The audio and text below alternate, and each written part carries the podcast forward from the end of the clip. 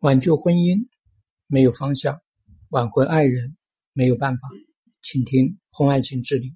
我是朱生勇。那么今天要给大家分享这个个案。他说：“朱老师，啊，我跟老公恋爱五年，结婚第十二个年头，他出轨了。他包养情人，他嫖娼，他和很多女性都上过床。当时我觉得天都要塌下来。”我对他从信任啊到完全的怀疑。那么呢，我们也知道他爱赌博，却从来没有想过他好色。我要离婚，他又不肯离。婆婆也劝我，为了孩子给他一个机会，他也保证不会再犯。就这样持续了四年，期间他并没有断了和那个女人的联系啊，却也不和我离婚。争吵、殴打啊，已经让我没有办法再继续这段婚姻，逼迫他离婚。我净身出户，才获得了离婚的签字。可惜他依旧没有离开那个女人，我也没有那离开这个家。我直到今年六月份我才离开。他要复婚，我不同意，因为他和那个女人一直没有断过。甚至他住到我居所，啊，他依旧和那个女人在一起。一个月前我提出复婚了，他却不同意。当晚我把他赶走。昨天呢是中秋啊，他又到店里面来找我，要和我一起回家，看看我的父母。我把他骂走，我很矛盾，也知道自己的犹豫不决才造成今天这么多痛苦。朱老师。我想开始新的生活，想要好好过自己下半生。可对于他，我也说不出来什么感觉，有厌恶，有不舍。我觉得我们俩都挺贱的。其实我们的感情一直很好。在发现他偷情之前，他比较宠我。我们有个闺女，总会联系。你说我该怎么办？谢谢你。那么这个案子呢，我们先来分成两个阶段来看。第一个阶段呢是关于他出轨了之后我们应该怎么办；第二个阶段呢是复婚，我们应该怎么复婚啊？那么首先我们说呢，在当你出发现他有出轨的时候，我们发现了他几个特点：第一啊，他搞婚外情。嫖娼，而且呢，他跟很多女性有过上床。第二呢，他还爱赌博，啊，第三呢，你还特别的信任他，这个背后说明什么？啊，说明你在这个婚姻里面，对于你的前夫这个感受性很差的，啊，你根本就感受不到对方，啊。甚至可以说，也许你根本就从来没有去感受过，因为我们正常的来说，我们不需要证据啊。好多人一出轨了就要去找找出轨的证据，不需要的。为什么大家要去找证据啊？其实说白了，就是因为你没有真正的去关注这个爱人。你如果真正去关注他，他的一言一行，他的房事。他跟你的这个肢体交流，其实你都能察觉到他有没有出轨啊，所以我们说这是很关键，就你没有真正的去感受他，这是我们要考虑的第一点，你没有去感受对方啊。那么我们再来看第二个方面，就是说，当他出轨了之后，你采取了什么措施嘛？啊？其实呢，你没有采取强有力的措施，你是这些措施都采取了，但是不强有力。比方你说你要离婚，也没有正儿八经的、很坚决的去离婚，对吧？比方你说要求他分手，你也没有正儿八经的、强烈的要求他分手，或者说你不分手我就跟你过不下去，没有，对吧？啊，比方说你被你的婆婆三劝两劝啊。就又怎么样？就又给劝服了，为了孩子，是吧？比方说，你会相信你老公的这个保证，是吧？那么我们在第二个这个上面呢，你采取的这个措施是错误的啊。我们说，一旦他出现了这样的一个婚外情，这样的一个嫖娼这个事情，就你的底线、你的红线一定要坚决而明确的亮出来。一旦你不亮出来，一旦你不去坚持你自己的底线，就会导致你的这个情况断断续续持续了四年。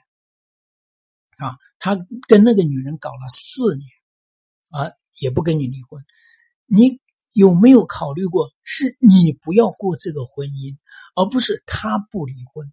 离婚的主动权在你的手里，你不是被动的，对吧？你不是被动的啊！我要他离，我要他分手，然后呢啊，他不分手，他离婚。我可以这样说，就算他真的跟你离婚，你那个时候你也不肯离，是吧？正是因为你在这个婚姻、婚外情的这个过程当中，你的这种软弱啊，你的这种摇摆，才会导致什么？导致你会不断的啊，好像祥林嫂似的，你会不断说：“哎，你跟他分手啊，不分手我过不下去啊，对吧？”才会导致什么？因为你天天说老讲，那就会导致他心烦。他烦了，他看怎么说也没有用，他又又要去外面搞，对吧？所以他就会采取暴力，是吧？你忍了他四年，最后被他打了，你才开始去坚定的去离婚，而且你这个离婚是很愚蠢的啊！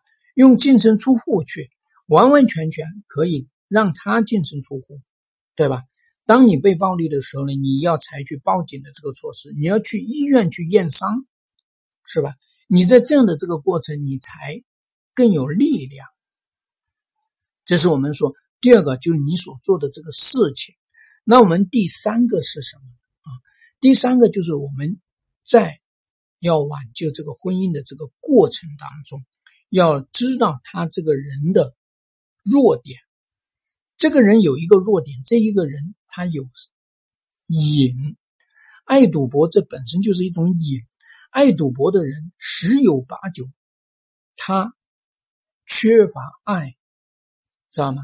啊，他缺乏关注，缺乏肯定，所以呢，他才会去赌博上面去获取那种刺激，去获取那种短暂的这种被关注。因为赌博呢，是被所有的人关注。啊，所以说这是他的人格上面的一个弱点，或者是说是他的这个心理上面的一个弱点。你抓住这个弱点，所以经常会发现呢，爱赌博的人常常也爱去干嘛？也爱去搞婚外情，也爱去搞这种事儿。因为我们说搞女人这一件事情，对于一部分男人来说，他作为一种关注啊，你看我能搞到他。作为一种证明，我搞到他，然后呢，外面的情人给到的这个关注远远超过自己的妻子啊，所以说呢，我们要了解这个男人的这个特点，你才能够对症下药啊。这个下药不是不是真的是给他药吃，而是说对症采取措施。这是我们说你在挽救婚姻过程当中需要考虑的这几个方面。啊，那么我们说，你在挽救这个婚姻里面也犯了犯了不该犯的啊，我刚才也已经点出来了啊，希望你能够知道。那我们再来说啊，这个婚姻要不要离，也就意味着这个婚姻能不能复婚啊？你要知道，你们为什么离婚，是因为你无法接受。他给你提供的这种婚姻生活，是吧？你无法接受他同时搞婚外情，又有婚姻，啊，甚至他还嫖娼，你无法接受这样一个，那这样一个问题，核心的问题，关键的问题在这里，他能不能解决？他不能解决，所以你会选择去跟他离婚。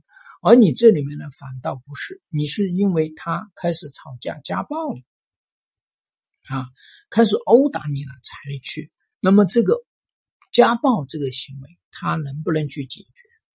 因为他不能解决，所以你也跟他离婚，对吧？好，所以说，当我们去考虑复婚，也就进入了第二个阶段。